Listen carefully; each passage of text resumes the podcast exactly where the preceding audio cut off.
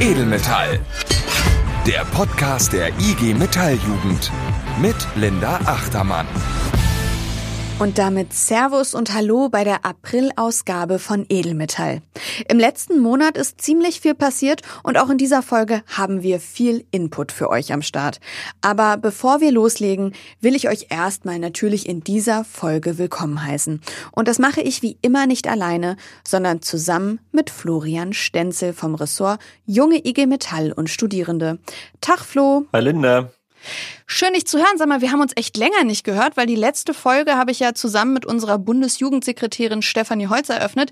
Wie geht's dir denn so jetzt nach den letzten Lockdown-Verlängerungen? Ja, es ist so ein äh, Wechselspiel, ne? Also ich, ich, wir müssen vielleicht mal transparent machen, Linda, aufgrund der Osterfeiertage ähm, nehmen wir das Intro heute schon am 24.03. auf, also knapp zehn Tage bevor die Folge veröffentlicht wird. Und heute bimmelt mein Handy alle zwei Minuten, Osterruhe wird von Merkel wieder zurückgenommen, hm. obwohl sie eigentlich ja vorgestern erst verhandelt wurde und es gibt nochmal neue Treffen, also da ist viel in Bewegung und es wirkt irgendwie ziemlich konfus. Ähm, aber wer kennt's nicht? Man hat sich bis nachts um zwei mit seinen Freunden diskutiert und gedacht, man hat die mega Idee am nächsten Tag. Nüchtern sieht's dann alles wieder ein bisschen anders aus. Von daher warten wir mal ab, was passiert.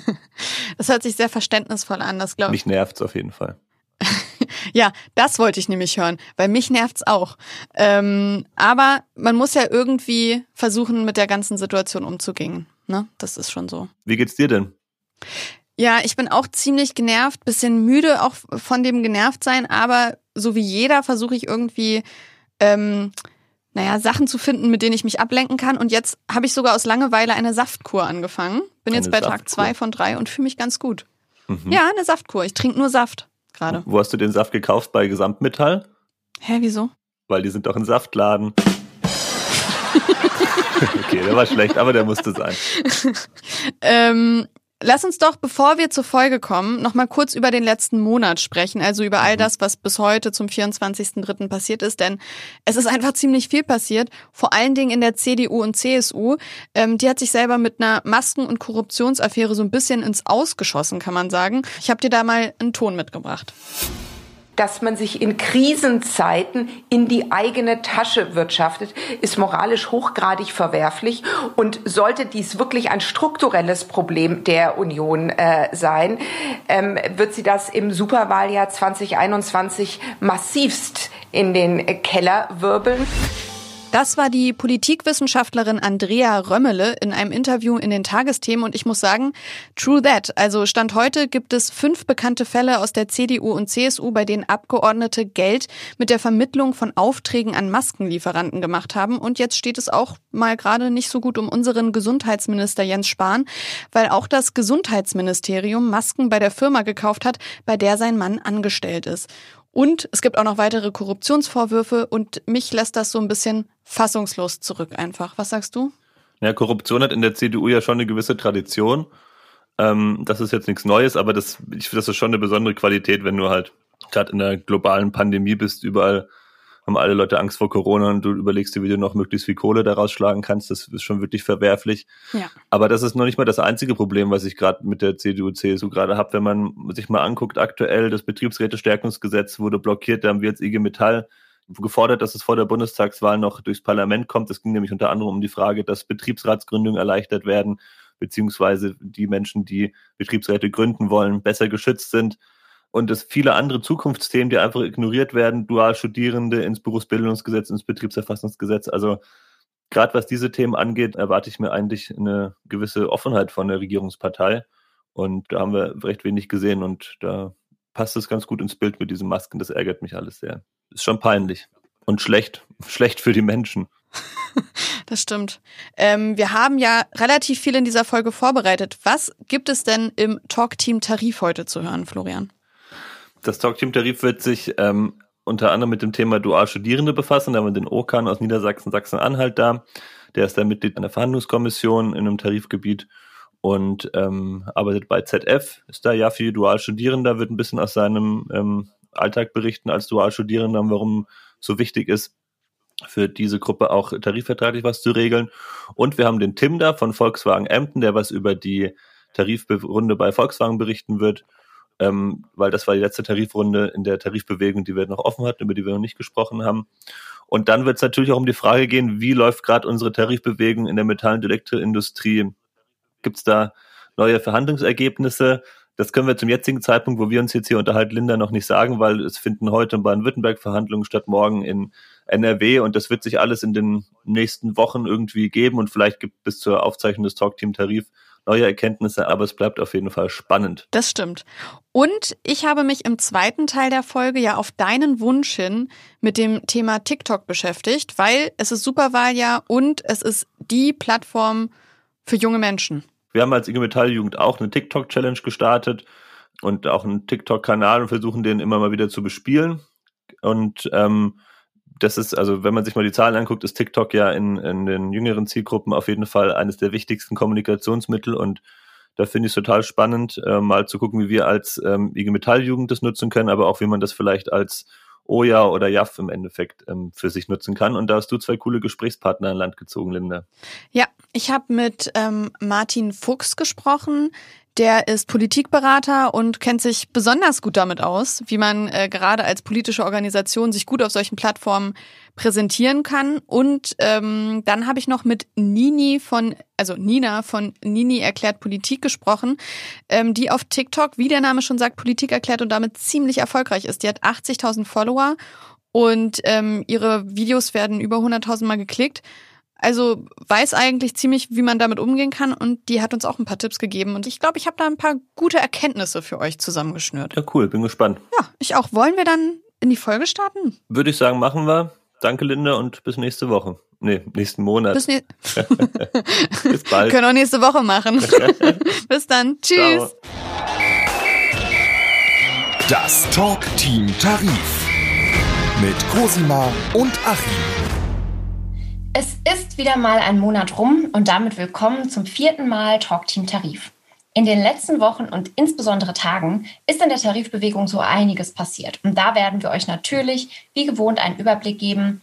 Ähm, und wir haben auch wie immer tolle Gäste am Start. Zu Beginn haben wir gleich den Tim von Volkswagen aus Emden dabei, mit dem wir über den Unterschied zwischen Haus- und Flächentarifverträgen am Beispiel der Tarifrunde bei Volkswagen reden werden. Nach dem Gespräch wollen wir uns mal wieder ein paar Arbeitgeberzitate anhören und haben euch dafür eine Überraschung vorbereitet. Die Runde komplett machen wir dann mit Okan von Wabco aus Hannover, der hier für uns den Vorhang lüftet und uns einen Einblick in die schon so oft erwähnte Verhandlungskommission sowie die Probleme von Dualstudierenden gibt. Ich bin mir auf jeden Fall sicher, es wird auch heute wieder eine Menge Spaß machen. Und ähm, ja, das mache ich natürlich nicht alleine, sondern selbstverständlich wie immer mit Achim. Hallo Achim. Hallo Cosima, da haben wir aber einiges vor heute. Ja, ganz schön volles Programm, würde ich behaupten. Aber hallo, Bevor wir gleich mit unserem Kollegen von Volkswagen starten, äh, wollte ich dich aber erstmal gleich zu Anfang bitten, mal kurz ein bisschen was aus dem Heimatbezirk NRW zu berichten. NRW war ja in den letzten Tagen ziemlich im Fokus unserer Tarifbewegung. Ja, genau. Unser Bezirksleiter, der Knut Giesler, war in den letzten Tagen und Wochen quasi Stammgast im Hilton in Düsseldorf, wo unsere Tarifverhandlungen sehr oft stattfinden. Ähm, und das war auch von Erfolg gekrönt, denn wir konnten einen äh, ersten Abschluss sowohl in der Eisen- und Stahl- als auch in der Metall- und Elektroindustrie erzielen. Und ähm, naja, weil wir, weil ich ja selber auch nicht in der Eisen- und Stahlindustrie arbeite, aber wir auch in der letzten Folge einen tollen Kollegen aus diesem Bereich zu Gast hatten, ähm, habe ich den Moritz gebeten, uns mal eine kurze Sprachnachricht zu schicken und uns ein bisschen zu erzählen, was der Abschluss eigentlich so vorsieht. Und ich würde sagen, den spielen wir jetzt erstmal ab. Hallo Cosima, hallo Achim. Ich habe ja gesagt, ich melde mich nochmal und wir haben ein Verhandlungsergebnis. Vom 26. auf den 27. in der Nacht hatten wir unsere dritte Verhandlungsrunde und haben auch ein Ergebnis. Am 30.06. bekommen wir 500 Euro Corona-Beihilfe. Im Dezember diesen Jahres bekommen wir 250 Euro Festgeld. Im Februar nächsten Jahres nochmal 250 Euro Festgeld. Und der Tarifvertrag Entgelt läuft bis zum 31.05. nächsten Jahres. Darüber hinaus haben wir noch einen Tarifvertrag zur zusätzlichen Vergütung 2 vereinbart. Der beinhaltet, dass wir ab 2023 jährlich 600 Euro Festgeld bekommen. Das Ganze ist auch noch tarifdynamisch und kann auch für Beschäftigungssicherung in freie Tage umgewandelt werden bei Bedarf.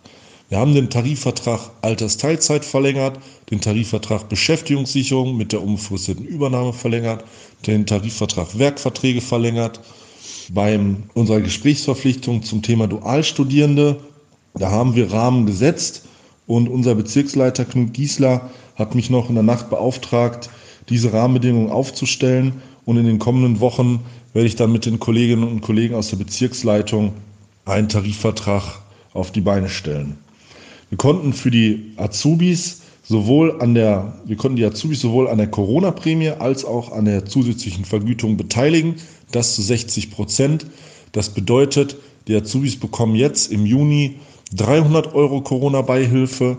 Die bekommen im Dezember 150 Euro, im Februar 150 Euro und dann ab 2023 ein Festgeld von 360 Euro.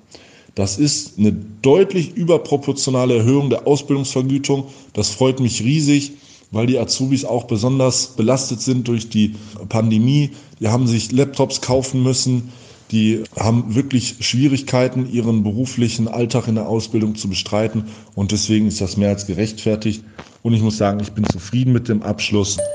Ja, vielen Dank erstmal, lieber Moritz. Da freuen wir uns sehr, sehr, dass du uns da eine Sprachnachricht gemacht hast und uns das so umfangreich erklärt hast. Ist ja auch sehr umfangreich und ich habe auf jeden Fall sehr, sehr oft äh, Euro, Euro, Euro und Geld, Geld, Geld gehört.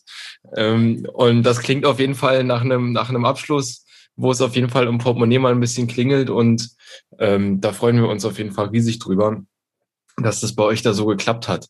Witzig finde ich auch auf jeden Fall, wie wir, wie lange wir alles vorbereiten und dann geht es am Ende Schlag auf Schlag. Wir haben ja auch schon gehört, dass es bei Eisen und Stahl auch was gibt. Cosima, kannst du dazu was sagen, was im Eisen und Stahl so passiert ist? Ja, genau, in der Metall- und Elektroindustrie. Ähm, Eisen und Stahl hatte Moritz ja gerade schon berichtet. Ähm, und ich bin total bei dir. Moneten, Moneten, Moneten. also ähm, so ähnlich sieht es aber tatsächlich auch in der Metall- und Elektroindustrie aus. Ähm, auch da gibt es entgelttechnisch ordentlich was obendrauf. Ähm, die Beschäftigten bekommen dieses Jahr noch, ich glaube im Juni, eine ähm, Netto-Corona-Prämie ausgezahlt in Höhe von 500 Euro. Und auch hier ähm, profitieren die Auszubildenden überproportional, so wie in der Eisen- und Stahlindustrie. Ähm, auch hier begibt es nämlich 60 Prozent für die Azubis, was dann entsprechend 300 Euro sind. Davon profitieren die Azubis natürlich verhältnismäßig, also zwischen Ausbildungsvergütung und Entgelt, nochmal fetter als die anderen Beschäftigten. Deswegen sind wir da ziemlich froh über das Ergebnis. Und ähm, es gibt auch noch was obendrauf. Ab Juli erhöhen sich die Entgelte um 2,3 Prozent. Mm, dieses Geld wird aber nicht direkt ausgezahlt, sondern in einen Transformationstopf eingezahlt und kann dann eben entsprechend als Volumen zur Beschäftigungssicherung genutzt werden. Wenn es nicht genutzt wird, weil das Unternehmen gut läuft und eben keine mögliche Arbeitszeitabsenkung braucht, dann wird dieser Betrag ausgezahlt ähm, und das sind dann entsprechend für 2022 im Februar 18,4 Prozent des Entgelts bzw. der Ausbildungsvergütung. Und ähm, weil das nicht nur für nächstes Jahr gilt, sondern auch für die Jahre danach, diese 2,3 Prozent, ähm, und das dann natürlich für 2022 voll eingezahlt wird, also zwölfmal 2,3 ähm, Prozent, gibt es dann 2023 sogar 27,6 Prozent. Also eine richtig fette Summe nochmal obendrauf. Und auch hier gibt es dann eben die Möglichkeit, ähm, für die Beschäftigungssicherung gegebenenfalls das zu verwenden, sodass alle profitieren. Ähm, die einen profitieren von der Beschäftigungssicherung und die einen profitieren eben von mehr Entgelt. Also quasi genau das, was dann eben nötig ist. Und ja, auf die Azubis ähm, sind wir, bin ich, bin ich gerade schon eingegangen. Das ist eine überproportionale Erhöhung. Also da gibt es für die Azubis deutlich mehr im Portemonnaie. Aber auch qualitativ gibt es was obendrauf, denn ähm, es ist uns gelungen, die Übernahmeregelung wieder wasserdicht zuzumachen. Also auch hier bleiben wir dabei, dass die unbefristete Übernahme der Regelfall ist und dass, obwohl die Arbeitgeber da ja, und da sind wir, haben wir auch in den vergangenen Wochen und Monaten schon öfter mal drüber gesprochen, versucht haben, unsere Übernahme eben anzugreifen. Das konnten wir abwehren und die Übernahme sichern. Und es ist uns auch gelungen, sowohl in der Eisen- und Stahl- als auch in der Metall- und Elektroindustrie eine Gesprächsverpflichtung für die Dualstudierenden in den Tarifvertrag zu vereinbaren, ich glaube, das ist auch etwas, wie du wahrscheinlich weißt, Achim, was mir besonders wichtig ist. Ähm, wir kämpfen schon ganz, ganz lange dafür, dass unsere Dualstudierenden in den Geltungsbereich der Tarifverträge aufgenommen werden. Und das ist der erste richtige und wichtige Schritt. Ähm, wir werden im Laufe des Jahres ähm, das Thema ganz intensiv angehen. Wir haben auch da sogar schon den ersten Grundstein gesetzt, damit dass nämlich für die ausbildungsintegrierten Dualstudierenden die Übernahme geklärt und klargestellt ist. Das jetzt auch schriftlich und für die praxisintegrierten Dualstudierenden werden wir dann jetzt im Rest des Jahres einen Prozess starten um da auch für alle Dualstudierenden eine wasserdichte Regelung hinzukriegen. Also ziemlich viel passiert. Ähm, aber ich würde behaupten, ziemlich guter Abschluss, auf den wir sehr stolz sein können und hoffen können, dass der auch so, mindestens so in den anderen Bezirken mit übernommen wird. Ja, herzlichen Glückwunsch auf jeden Fall zu diesem sehr, sehr umfangreichen, aber anscheinend auch sehr, sehr guten Abschluss. Zum Glück ist das ja jetzt alles aufgenommen und ihr könnt euch das alles nochmal von vorne anhören, weil es ist ja auch unglaublich viel äh, Inhalt. Und ja, leider sind, die, leider sind die Abschlüsse nicht mehr so einfach, einfach vier Prozent obendrauf, zwei Prozent obendrauf und das war's, sondern die Zeiten erfordern leider auch ähm, sehr, ja, ausgiebigere und ein bisschen flexiblere eben Tarifabschlüsse, ähm, wo auf die jeweiligen Bedürfnisse auch Rücksicht genommen werden kann. Aber das stimmt, das ist sehr kompliziert, aber man kann es auch alles nochmal nachlesen. In unseren sozialen Medien, bei der IG Metalljugend ähm, kann man den Abschluss auch entsprechend nochmal nachlesen. Also ihr müsst jetzt nicht nochmal zurückspulen und es noch, euch nochmal anhören. Das geht auch so. Ja, und es gab ja auch sehr, sehr viele qualitative Forderungen. Und von daher ist es ja auch umso besser, dass die jetzt auch alle, alle mit drin sind. Und gerade ähm, auf, aus der Jugendperspektive, was die Übernahme angeht und was die Dualstudierenden angeht, ist es natürlich auch super gut, dass es da vernünftige Ergebnisse jetzt auch gibt. Genau, das ist total wichtig. Und ich glaube, wir dürfen auch schon mal den Abschluss ähm, unseres heutigen Talk-Team-Tarifs äh, anteasern. Denn auf diese Abschlüsse werden wir ja auch in der nächsten Runde nochmal weiter eingehen. Also das war es jetzt heute noch nicht, sondern die Abschlüsse, die jetzt sehr kurzfristig vor unserem Aufnahmetermin abgeschlossen wurden, werden wir in den nächsten Folgen auch nochmal intensiver behandeln. Erstmal machen wir heute aber die Runde der Tarifbewegung komplett. Denn über die Metall- und Elektroindustrie haben wir gerade und auch schon etwas öfter gesprochen. Die Eisen- und Stahlindustrie und die Textil- und Bekleidungsbranche waren in der letzten Folge schon intensiver dran. Und ähm, heute haben wir einen Kollegen von Volkswagen da.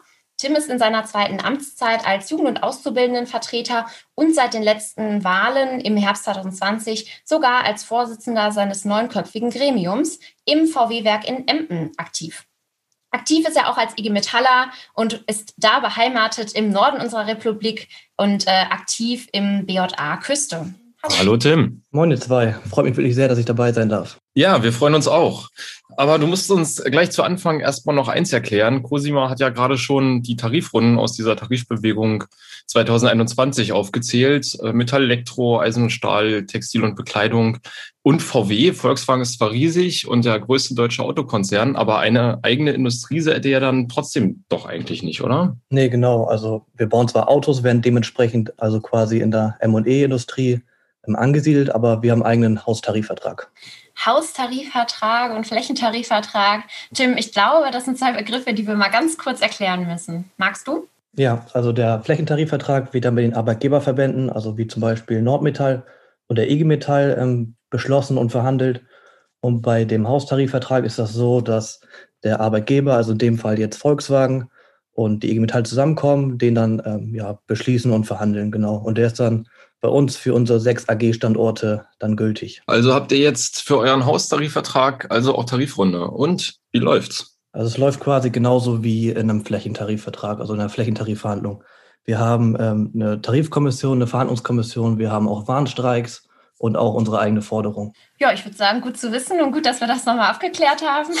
Und wie läuft das denn jetzt ganz konkret bei euch, also in dieser Tarifrunde 2021? Was sind eure Forderungen? Also wir fordern einmal eine Entgelterhöhung von 4 Prozent mit einer Laufzeit von zwölf Monaten. Dann fordern wir 1400 Ausbildungsplätze für zehn Jahre, die dann aufgesplittet werden auf die deutschen AG-Standorte. Ähm, außerdem fordern wir noch eine direkte Übernahme der ja, Semestergebühren an die Hochschulen, dass das auch voll gezahlt wird. Und wir fordern noch, dass die praxisintegrierten Studierenden in den Tarifvertrag mit aufgenommen werden. Außerdem fordern wir noch eine Ausweitung des T-ZUFs, heißt er bei uns. In der Fläche heißt der T-Zug, also die tarifliche Zusatzvergütung. Die wollen wir ausweiten auf acht Tage und fordern, dass das auch für die IG Metall-Mitglieder frei zugänglich ist, also die Wahloption zwischen den Tagen und dem Zusatzgeld. Genau, also quasi so eine Art Mitgliederbonus. Also da haben dann die Mitglieder, die IG Metall-Mitglieder quasi mehr zu entscheiden als alle, die, die kein Mitglied sind, genauso wie es sein muss. Ähm, du hast gerade auch von den praxisintegrierten Dualstudierenden gesprochen.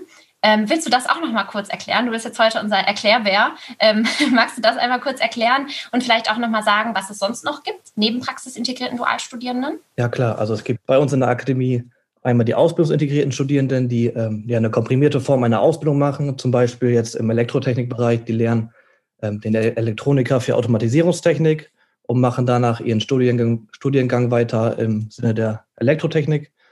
Und dann gibt es nochmal ähm, den praxisintegrierten Studiengang, wo die, ja, die Studierenden die Grundfertigkeiten bei uns in der Akademie kennenlernen und danach werden sie schon direkt in die Fachbereiche, äh, Fachbereiche eingesetzt. Das heißt quasi das eine, das Ausbildungsintegrierte, wie der Name sagt, integriert quasi eine Ausbildung, oft, also in der Regel bei euch wahrscheinlich genauso einen IHK-Abschluss, also eine Ausbildung mit IHK-Abschluss ähm, in das Studium und bei den praxisintegrierten Dualstudierenden eben wie der Name auch sagt, eine Praxisphase. Ähm, also ihr habt auch beide bei euch am Standort, ne? Also in Emden haben wir nur ausbildungsintegrierte Studierende, aber in unseren anderen Standorten sind die ähm, ja sehr fleißig vertreten. Ja, wieder was gelernt. Aber wie stellt sich denn VW jetzt eigentlich zu den Forderungen auf? Sind die da ein bisschen gesprächsbereiter als die Arbeitgeber in der Fläche? Nee, nicht wirklich. Also wir hatten insgesamt vier Verhandlungsrunden. In den ersten drei Verhandlungsrunden hat Volkswagen gar kein Angebot auf den Tisch gelegt. Danach sind wir in eine Warnstreikwelle gegangen, wo wir Frühschlussaktionen und Frühschichtaktionen gemacht haben. Dann hat Volkswagen über die Presse mitgeteilt, dass sie Redebedarf sehen, aber haben keinen genauen Termin genannt. Der wurde dann kurzfristig bekannt gegeben. Das war jetzt letzte Woche Dienstag.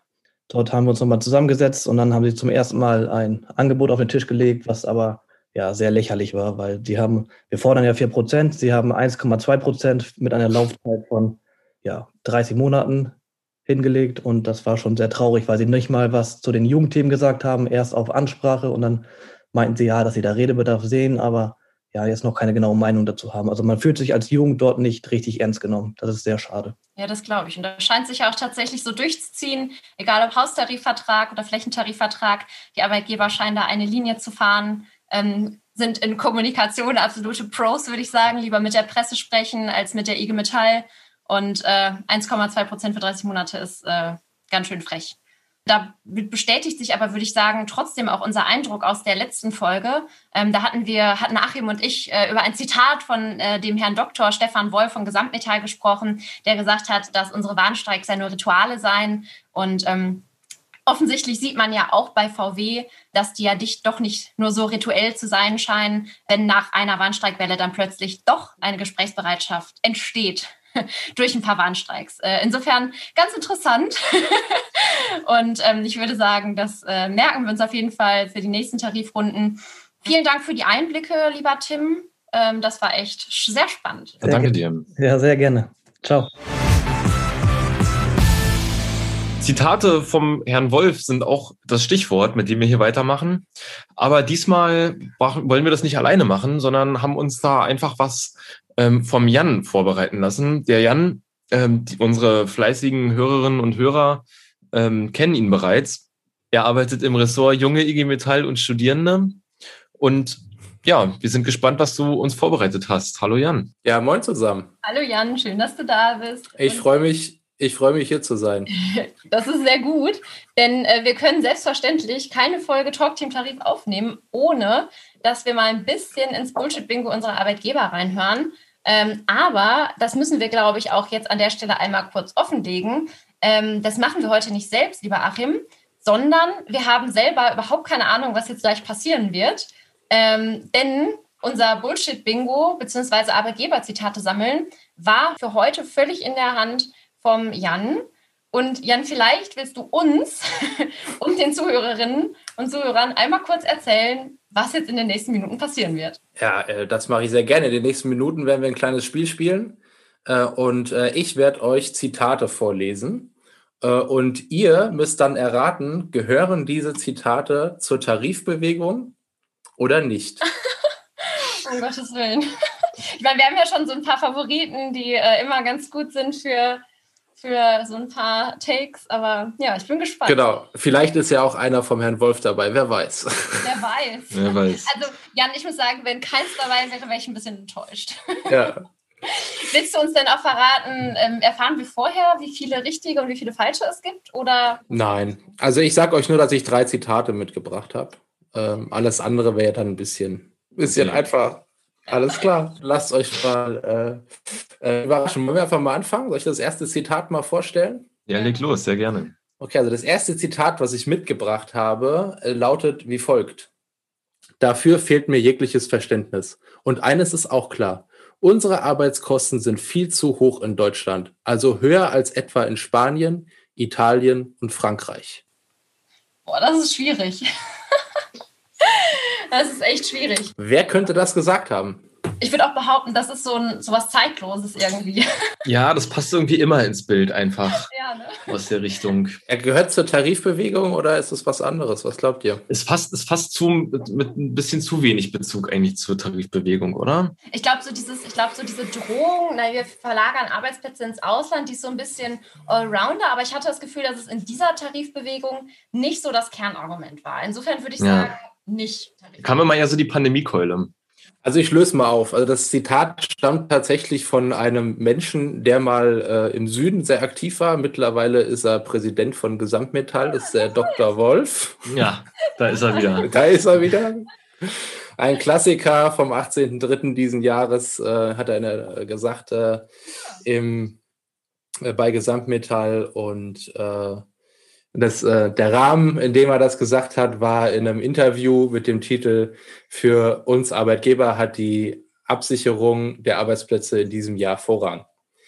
Aber wie ihr schon gesagt habt, das ist ja schon auch ein, ein Klassiker. Mal gucken, irgendwann ist ja wieder Tarifrunde, kommt das Zitat bestimmt wieder zum Vorrang. Ja, der, der Titel gefällt mir auch total. Also, wenn sie sich mal an den Titel halten würden und, und nicht mit sowas um die Ecke kommen würden, dann wäre das auch total cool. Aber mit- mit- was den Rest angeht, ist er sich anscheinend für, für nichts zu schade. Ja, äh, gut. Ähm, habt ihr aber, äh, naja, das war jetzt so Teil, teils, ne? Also es war auf jeden Fall das wahre Zitat. Hm? Das war ein wahres Zitat, das war von jemandem, der mal im Süden war, aber es war tatsächlich aus dieser Tarifrunde. Aber ich habe noch eins. Also ich habe jetzt halt noch zwei. Ja, fangen wir mal an. Also ihr habt ja noch genug Chancen. So, das nächste Zitat, was ich mitgebracht habe. Ja, das war eine schwere Geburt heute. Aber tatsächlich sehr lange und ernsthafte Beratungen vor einer sehr schwierigen Aufgabe.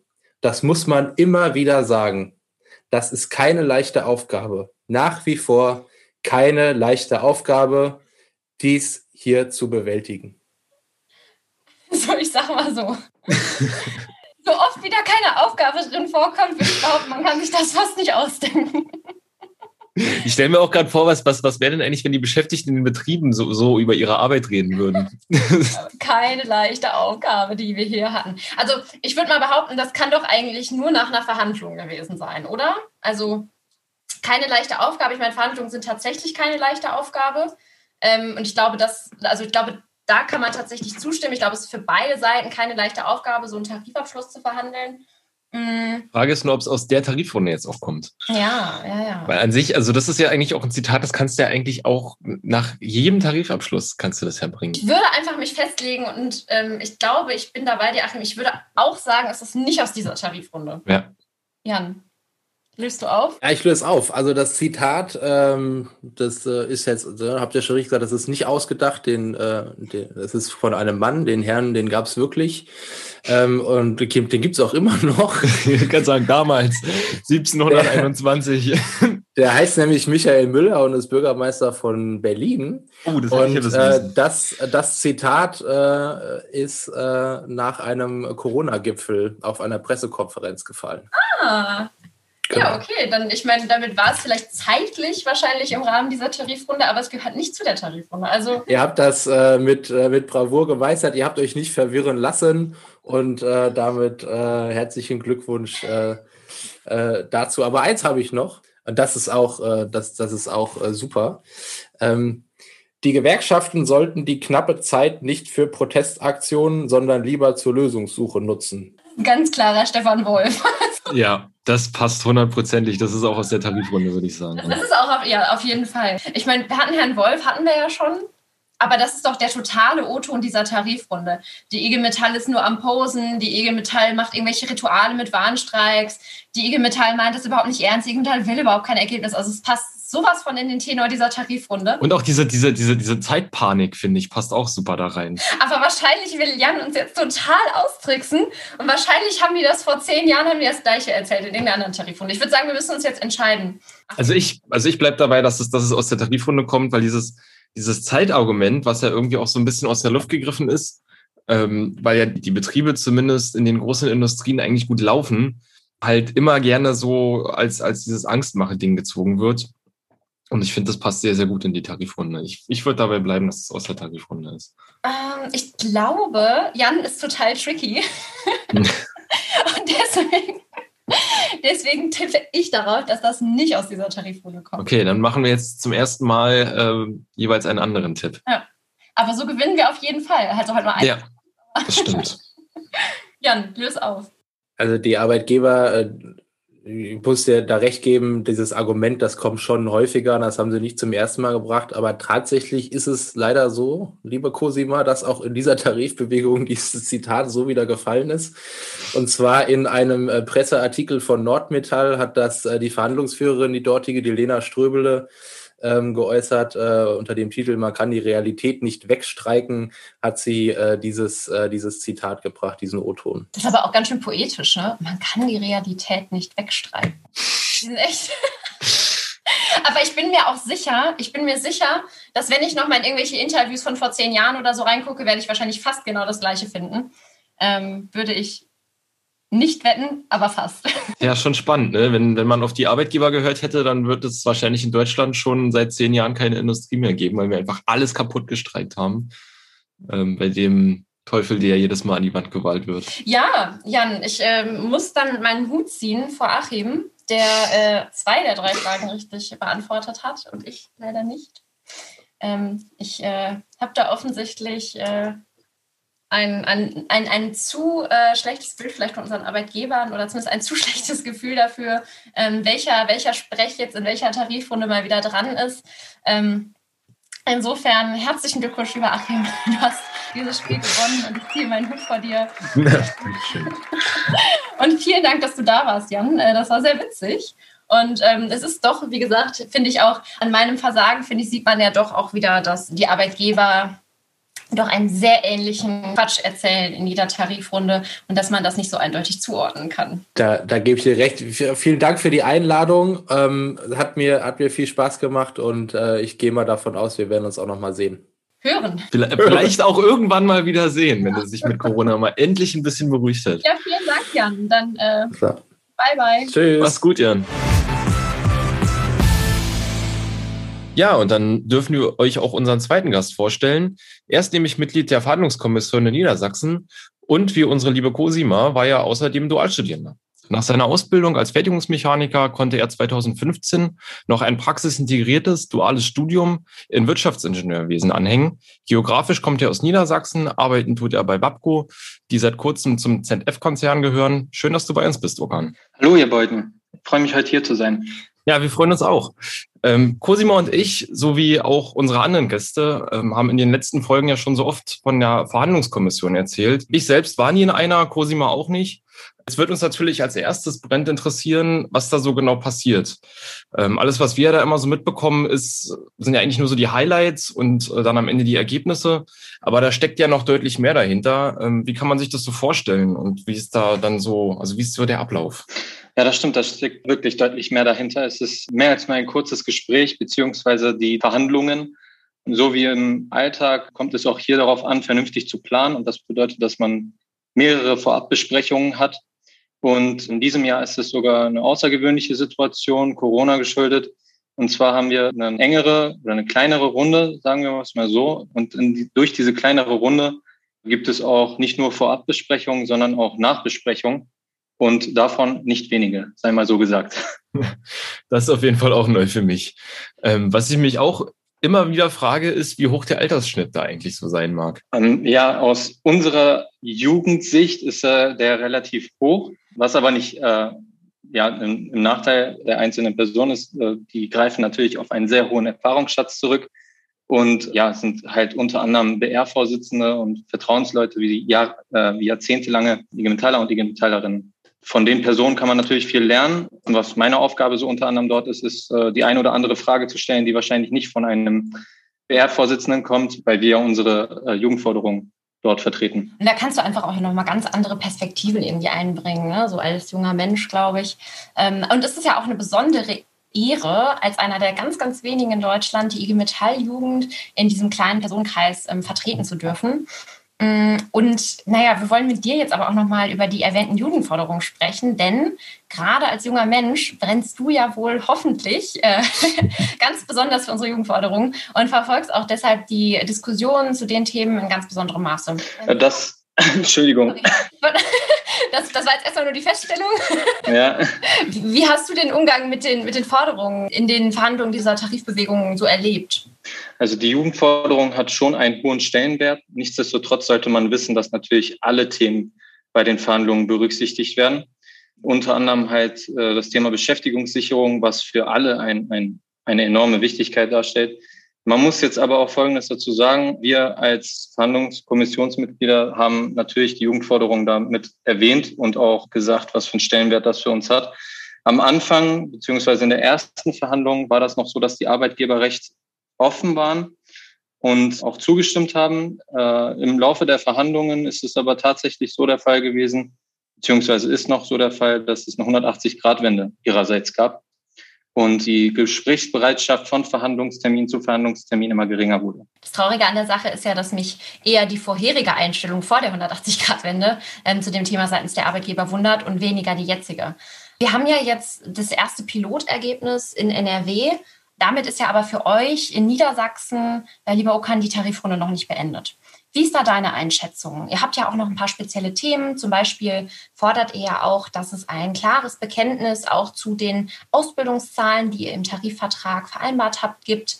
Ähm, wie siehst du da die Chance, ähm, dass die Arbeitgeber jetzt äh, auf das Pilotergebnis auch eingehen? Oder meinst du, da wird es nochmal knallen müssen, bevor auch in Niedersachsen ein gutes Angebot auf den Tisch kommt? Also das Pilotergebnis von NRW wurde natürlich schon unter anderem besprochen äh, wie vorhin erwähnt haben, auch Vorabbesprechungen und Planungen.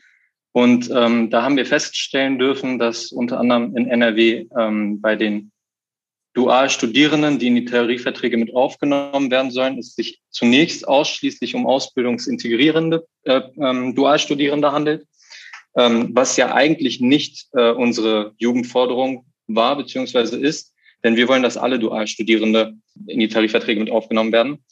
Und ja, die, die Geschichte der Auszubildenden, die ist wie folgt. Wir haben in den Tarifverträgen eigentlich schon geregelt, dass 1000 Auszubildende pro Jahr eingestellt werden, haben aber feststellen müssen, dass es von Jahr zu Jahr immer weniger wurden.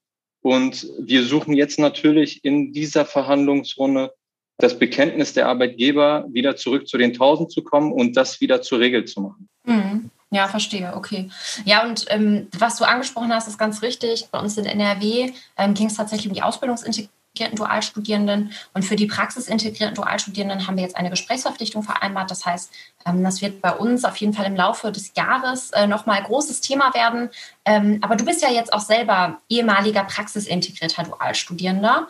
Und ähm, wie du völlig richtig sagst, wollen wir natürlich, dass alle, also sowohl die Ausbildungsintegrierten als auch die praxisintegrierten Dualstudierenden in den Geltungsbereich unserer Tarifverträge ähm, aufgenommen werden.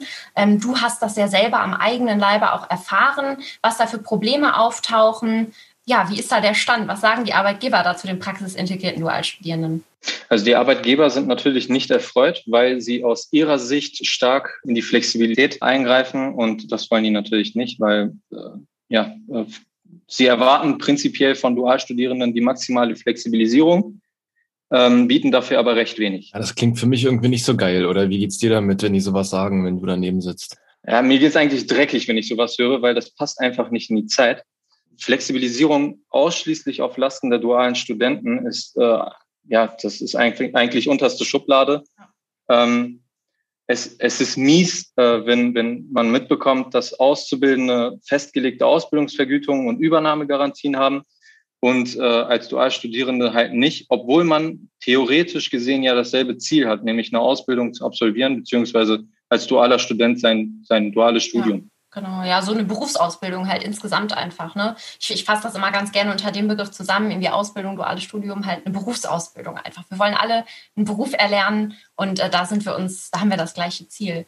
Ähm, und deshalb ja auch unsere Forderung. Und ich hätte aber noch mal eine Frage an dich, äh, weil mich deine Meinung dazu interessieren würde. Denn ich war ja auch selber Dualstudierende und was ich immer wieder gehört habe, in dem Kontext mit dem dualen Studium ist, dass wir keine schriftliche Regelung brauchen, weil die Dualstudierenden in den Betrieben sowieso schon oft wie Auszubildende behandelt würden und das keine effektive Verbesserung abgäbe. Was sagst du dazu? Also zu meiner Zeit als dualer Student war das genauso. Der Arbeitgeber hat natürlich, äh, als wir damit, also damals haben wir schon Betriebsvereinbarungen gefordert gehabt, damit halt Dualstudierende auch was Rechtliches in der, äh, also was, was rechtlich Fest, Festes in der Hand haben. Mhm. Und ähm, da kam die Arbeitgeberseite immer mit der, mit der Geschichte, ja, das braucht ihr doch nicht, ihr werdet sowieso als Auszubildende anerkannt hier.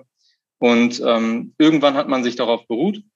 Und am Ende hat man leider feststellen müssen, dass wenn es dem Unternehmen dann mal etwas schlechter geht und man irgendwelche Kosten einsparen muss, dann äh, natürlich erstmal den geringsten Widerstand aussucht. Und das ist in dem Fall da, wo halt nichts verschriftlicht wurde, und äh, das hatten wir in unserem Fall beispielsweise ähm, in Bezug auf Fahrtkostenerstattung. Und zwar war das so, dass in der Betriebsvereinbarung geregelt war, dass Auszubildende und Dualstudierende Fahrtkosten erstattet bekommen, aber halt nur bis zu einem gewissen Punkt. Und dann hat man genauso wie NRW es jetzt im Pilotabschluss hat, äh, differenziert zwischen Ausbildungsintegriert und Praxisintegriert. Und dann hat plötzlich eine äh, Gruppe keine Fahrtkosten mehr erstattet bekommen. Und man konnte nichts dagegen unternehmen. Ja, das ist auf jeden Fall ein echt krasses, aber sehr, sehr passendes Beispiel. Und vor allen Dingen muss man ja dazu auch sagen, dass so eine, dass so eine Gleichbehandlung ohne irgendwie eine vernünftige, festgeschriebene, für die Arbeitgeber auch zwingende Grundlage, ja, in den meisten großen Konzernen, gerade wie du ja auch meintest, ne, wenn es gut läuft, auch meistens klappt. Aber es sind ja jetzt nicht irgendwie alle so groß wie äh, VW, ZF oder, oder Thyssen. Und wir ja auch die ganzen kleineren äh, Konzerne selbstverständlich in der IG Metall vertreten. Und das Argument der Arbeitgeber, das läuft auch ohne eine rechtliche Regelung, wir machen das schon, das lassen wir nicht gelten. Ja, genau. Da hast du, das auf jeden Fall recht, wir müssen alle vertreten. Und ich glaube, an der Stelle sind wir uns auf jeden Fall hier auch einig. Also wir drei und auch der Tim, der vorhin schon dabei war. Ähm, ich glaube, wir sind uns da einig, wir brauchen eine rechtliche Grundlage sowohl für Ausbildungs- und als auch praxisintegrierte Dualstudierende. Und ähm, genau, dafür kämpfen wir in dieser Tarifrunde. Wie gesagt, bei uns in NRW haben wir zumindest die Ausbildungsintegrierten schon mal inkludiert. Und im Rest des Jahres wird es dann darum gehen, auch die praxisintegrierten Dualstudierenden in den Tarifvertrag zu bekommen. Da haben wir eine Gesprächsverpflichtung. Und naja, das werden wir durchsetzen müssen. Ähm, und das wollen wir auch durchsetzen. Und insofern, ich glaube, dafür sind wir auch bereit und da können wir auch die nötige, die nötige Power ähm, aufbringen, würde ich ähm, behaupten. Ja, ich hoffe, dass unsere Arbeitgeber das raffen. Aber das Beste für alle wäre natürlich ein guter Abschluss, ohne ähm, jetzt noch mehr rumstreiken zu müssen. Aber ich glaube, die können sich auch darauf gefasst machen, dass wir das auch so hinkriegen. Genau. Ja, in diesem Sinne viel Erfolg noch bei den äh, Verhandlungen, bei den Übernahmeverhandlungen, lieber Okan. Und äh, schön, dass du dabei warst. Hat mich gefreut und euch noch viel Erfolg bei den ganzen Aktionen. Ciao, ciao. Ciao, danke.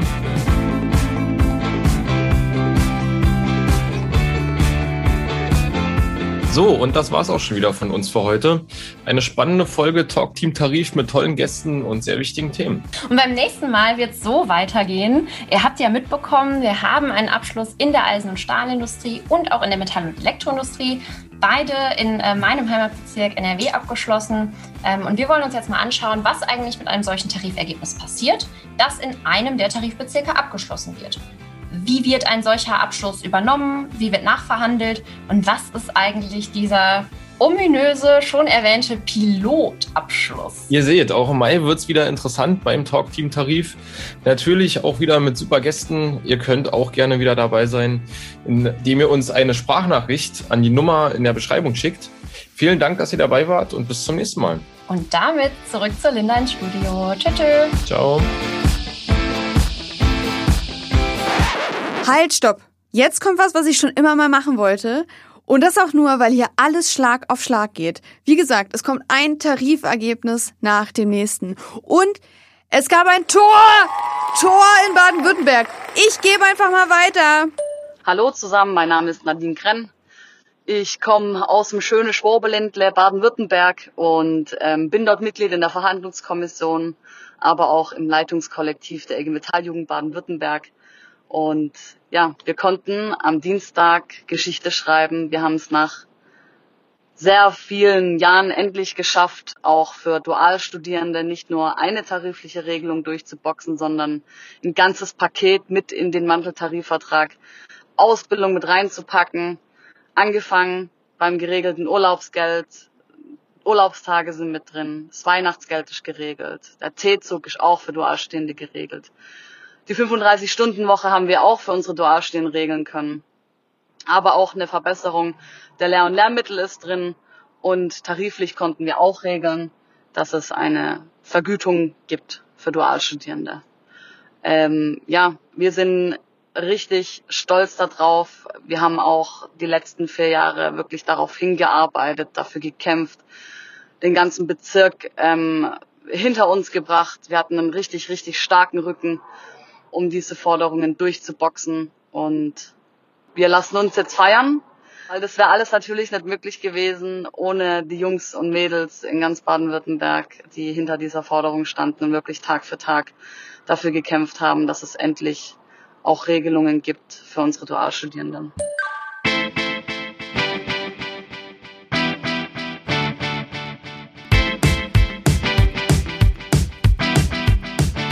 In Tarifrunden müssen wir mobilisieren, unsere Themen kommunizieren und die Leute auf die Straße bringen.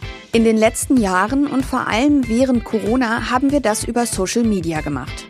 Eine recht neue, aber dafür verdammt beliebte Plattform ist TikTok. TikTok ist eine der am schnellsten wachsenden Social-Media-Plattformen mit über 800 Millionen Nutzern weltweit. 100 Millionen davon sitzen in Europa. Was man auf der Plattform geboten bekommt, sind 15 oder 60 sekündige Videos.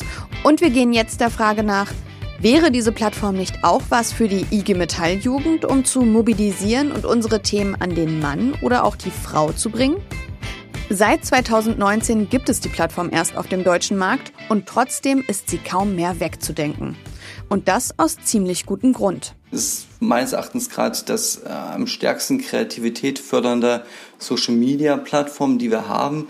Das war Martin Fuchs, einer von zwei Gesprächspartnern, die ich zu diesem Thema interviewt habe. Und er ist Politikberater und Digitalberater und versuche seit gut elf Jahren politische Akteurinnen als auch Institutionen an die Hand zu nehmen und die Angst vor dem verrückten Internet zu nehmen. Und zu seinen Aufgabengebieten zählt auch, politischen Akteuren oder Organisationen zu helfen, TikTok oder andere Social-Media-Plattformen richtig zu nutzen. Und TikTok ist eine Plattform, die ziemlich divers scheint. Als TikTok gestartet ist, war es natürlich sehr stark auf dieses musikunterlegte Karaoke-Ding festgelegt. Das heißt, Menschen haben die Chance gehabt, sich mit irgendwie äh, Musikuntermalung dann irgendwelche äh, Sachen, äh, Lip-Syncs zu machen, also lippensynchron Videos aufzunehmen und so weiter. Aber mittlerweile würde ich sagen, ist es äh, auch mit der Nutzerzahl zeigt das auch, ist die breite Gesellschaft dort abgebildet. Das heißt, man findet dort irgendwie Steuertipps, man findet dort irgendwie ähm, Hinweise, wir führen veganen Lebensstil, man findet sehr, sehr viel Politik da, da, darin, man findet äh, Gespräche, wie man sie am Abendbrotstisch zwischen Eltern und, und Kindern führt. Also es ist wirklich alles mittlerweile dort. Ähm, also natürlich sehr geprägt durch äh, sehr äh, große Dynamik und Schnelligkeit äh, der Erzählform. Und ja, I know, viele von euch kennen TikTok. Die IG Metall Jugend in Baden-Württemberg hat auch selber einen ziemlich gut laufenden TikTok-Kanal und mit ziemlich geilen Videos, aber von so richtigen Profis, denke ich, können wir uns vielleicht noch das ein oder andere abschauen. Vielleicht auch von meiner zweiten Gesprächspartnerin, die selber TikTokerin ist und das auch ziemlich erfolgreich. Hi, ich bin Nina, ich bin 26 Jahre alt und ich heiße auf TikTok Nini erklärt Politik. Und der Name ist Programm. Nina macht zu allen möglichen Meldungen aus dem Bereich Politik, aber auch Feminismus Videos, ist seit Mai 2020 auf der Plattform unterwegs und hat über 80.000 Follower. Gestern haben die 84.000 erreicht, da waren noch mal in einem Tag noch mal 1.000 dazu. Manchmal geht es total schnell und ähm, weil du jetzt gerade sagst, er erfolgreich, für mich war ehrlich gesagt, ich bin keine Influencerin, ich sehe mich so nicht. Ich habe auch privat nicht viel gemacht auf sozialen Plattformen. Ich habe die 1000 gefeiert, ich habe die 2000 gefeiert. Ich habe am Anfang bei jedem kleinen Schritt ein Video gemacht, wo ich mich gefreut habe. Und deshalb war es für mich alles ein Erfolg. Und ähm, was auch spannend war, im Dezember hatte ich 25.000 und jetzt habe ich 80.000 und die 80.000 habe ich auch schon eine Weile. Also da kam zweimal Schlag auf Schlag 25.000 über Nacht hinzu. Und genau das ist ein Reiz dieser Plattform. Denn über Nacht zum Star und mit einem Video hunderttausende Menschen zu erreichen, ist bei TikTok alles andere als unmöglich. Und dabei geht's nicht wie bei anderen Plattformen um viele Abonnenten. Ähm, da geht's ja nur um das Video. Eigentlich braucht man gar keine Abonnenten und Followerinnen, ehrlich gesagt. Ähm, auch ohne kann man ja schon große virale Hits ähm, ähm, bringen oder erreichen. Aber wer mit welchem Video viral geht, das entscheidet das Programm hinter der Plattform. Der TikTok-Gott namens Algorithmus. Er ist immer schuld, er ist immer schuld. Er ist immer schuld und nicht berechenbar. Oder? Ist das so? Kann man mit dem, kann man den Algorithmus da irgendwie beeinflussen und den sich zunutze machen? Ja, das ist natürlich eine, eine sehr spannende Frage, die sich alle Menschen stellen, die auf eine neue Plattform kommen. Und das ist wie bei allen anderen Plattformen auch, auch bei diesem Anbieter natürlich, dass es eine Blackbox ist. Das ist so die Coca-Cola-Formel der, der Plattform, die sie natürlich nicht verraten und nicht transparent machen, wie dieser Algorithmus funktioniert.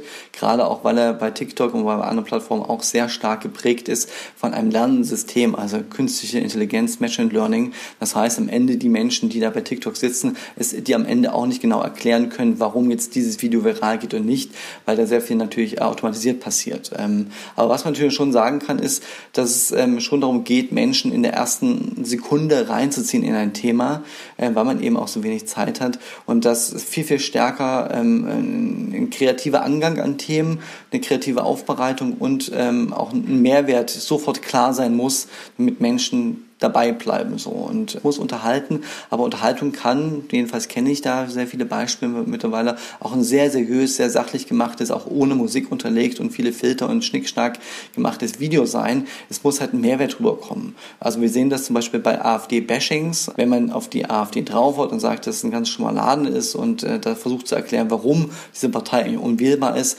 dann äh, kann man das auch ähm, sehr, sehr schnell sehr große virale Reichweiten auch erzielen äh, auf TikTok mit hochseriösen Inhalten. Auch Nina hat nach gut einem Jahr TikTok ein Feeling dafür bekommen, welches Video erfolgreich sein könnte. Ich habe so eine Reihe, ähm, da rede ich über Sexismus und ich versuche das irgendwie satirisch aufzuarbeiten und bin da so schlüpft da so eine Rolle von einer Schauspielerin und die Videos, da floppt selten eins. Also wirklich ganz selten. Und es gibt schon eine gewisse Art, wie man eine Überschrift machen kann oder die Leute wollen über Ungerechtigkeiten wissen. So zum Beispiel eben jetzt mit das Thema Uiguren oder so, so Skandale und schlimme Ereignisse auf der Welt. Leute, die Leute wollen berührt werden. Sowas ist in der Regel wirklich immer erfolgreich. Aber ich mache nicht nur erfolgreiche Videos, weil ich eben Idealistin bin. Aber man hat schon ein Gefühl, trotzdem manchmal wundert man sich und denkt so, ich habe alles gegeben. Es war so ein cooles Video. Ich bin so stolz und niemand hat es interessiert. Das gibt's natürlich auch. Polarisierende Themen, alles klar. Themen über Ungleichheiten, da können wir GewerkschafterInnen ja ein Lied von singen. Perfekt. Müssen wir sonst noch was beachten, Martin? Gibt's vielleicht besonders schlechte Beispiele, von denen man sich fernhalten sollte? Also bei schlecht tue ich mir immer schwer, weil es natürlich eine subjektive Bewertung ist und ich ja nicht weiß, ob die mit Cringe-Content vielleicht auch Aufmerksamkeit erzeugen wollen. Also mit extra schlecht gemachten Sachen. Ich kenne die ähm, TikTok-Strategie dann von den Leuten, die schlecht machen, nicht. Ähm, nee, aber schlecht gemacht ist eigentlich, würde ich fast sagen, der Großteil der politischen Accounts, die ich kenne, weil es im Grunde eine Zweitverwertung von Instagram äh, Stories ist oder von anderen Facebook-Videos, die man dann einfach hochlädt und die einfach dann nicht zur Plattformkultur passen. So, das ist eigentlich der Grundfehler, der gemacht wird um einfach auch Ressourcen zu sparen.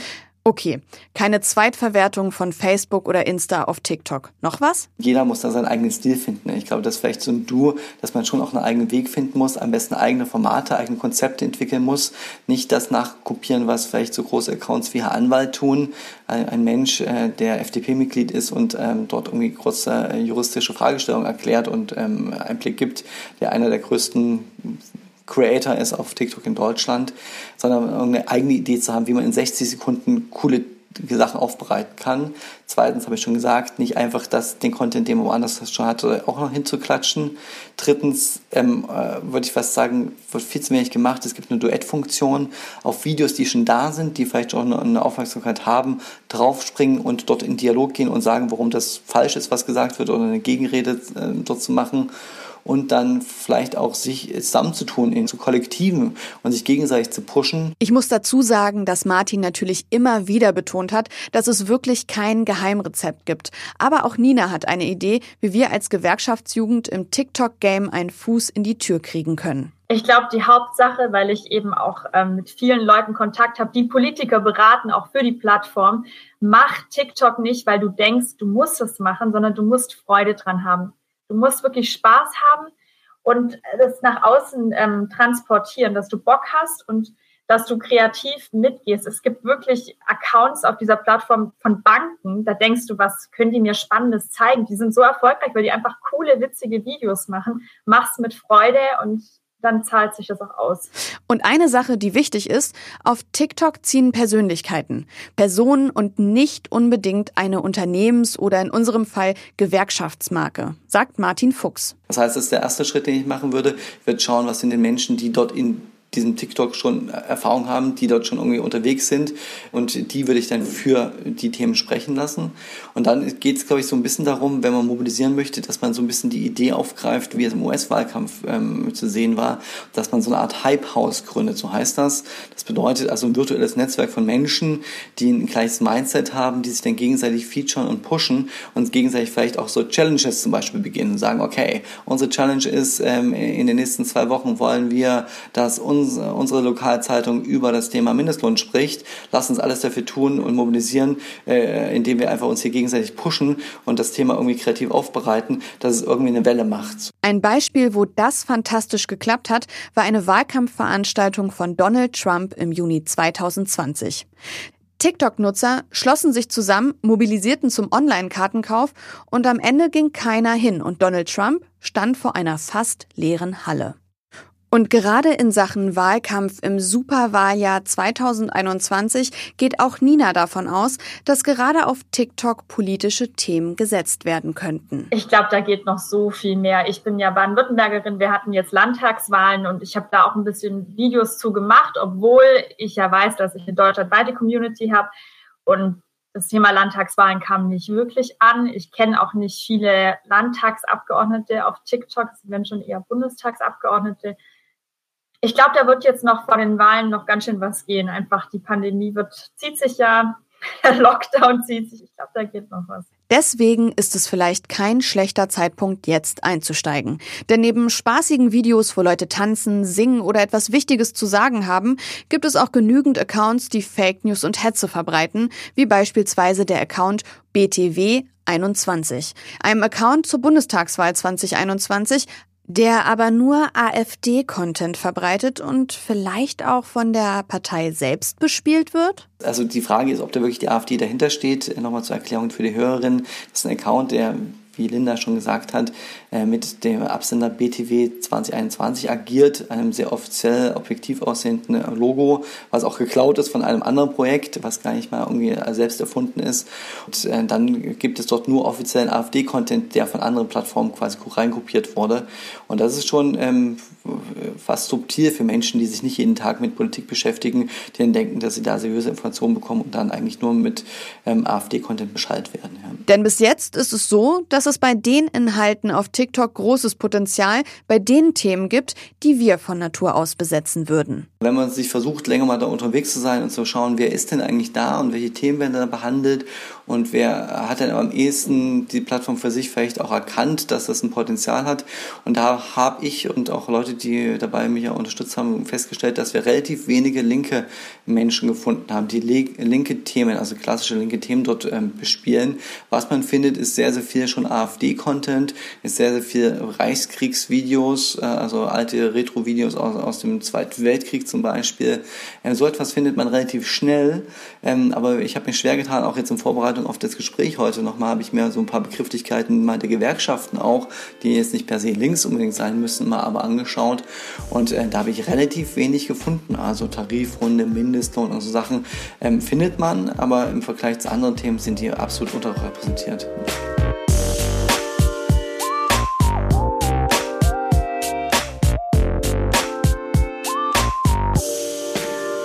Ihr habt's gehört. TikTok bietet großes Potenzial und ich freue mich jetzt schon auf die nächste TikTok-Challenge und wer weiß, vielleicht machen wir ja irgendwann das erste Jugendgewerkschafts-Hype-Haus auf.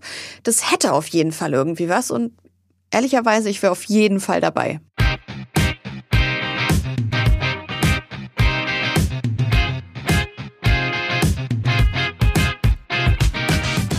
Ja, und damit sind wir auch schon wieder am Ende dieser Folge angelangt. Aber lasst euch bitte das jetzt noch einmal auf der Zunge zergehen. Das, was wir geleistet haben, ist verdammt nochmal historisch. Zum allerersten Mal haben wir tarifliche Regelungen für Dualstudierende durchsetzen können. Wir können als IG Metall Jugend so verdammt stolz auf uns sein, denn das liegt alles an den Aktionen, die ihr auf die Straße gebracht habt und daran, wie geschlossen wir hinter unseren Forderungen für Dualis und Auszubildende stehen. Und das sage nicht nur ich, sondern auch das Talkteam Tarif. Cosima und Achim freuen sich schon darauf, in der nächsten Folge wieder für euch die heißesten News und nächsten Tarifabschlüsse dabei zu haben. Und wie immer eine Bitte, Leute. Folgt dem Aufruf und schickt uns Sprachis an die WhatsApp-Hotline unter 0152 9134 110 und sagt uns, wie ihr die Tarifbewegung erlebt. Cosima und Achim sind das Talkteam Tarif, ich bin in der Achterbahn und wir hören uns am 3.5. wieder. Abfahrt! Edelmetall. Der Podcast der IG Metalljugend. Gefördert vom Bundesministerium für Familie, Senioren, Frauen und Jugend.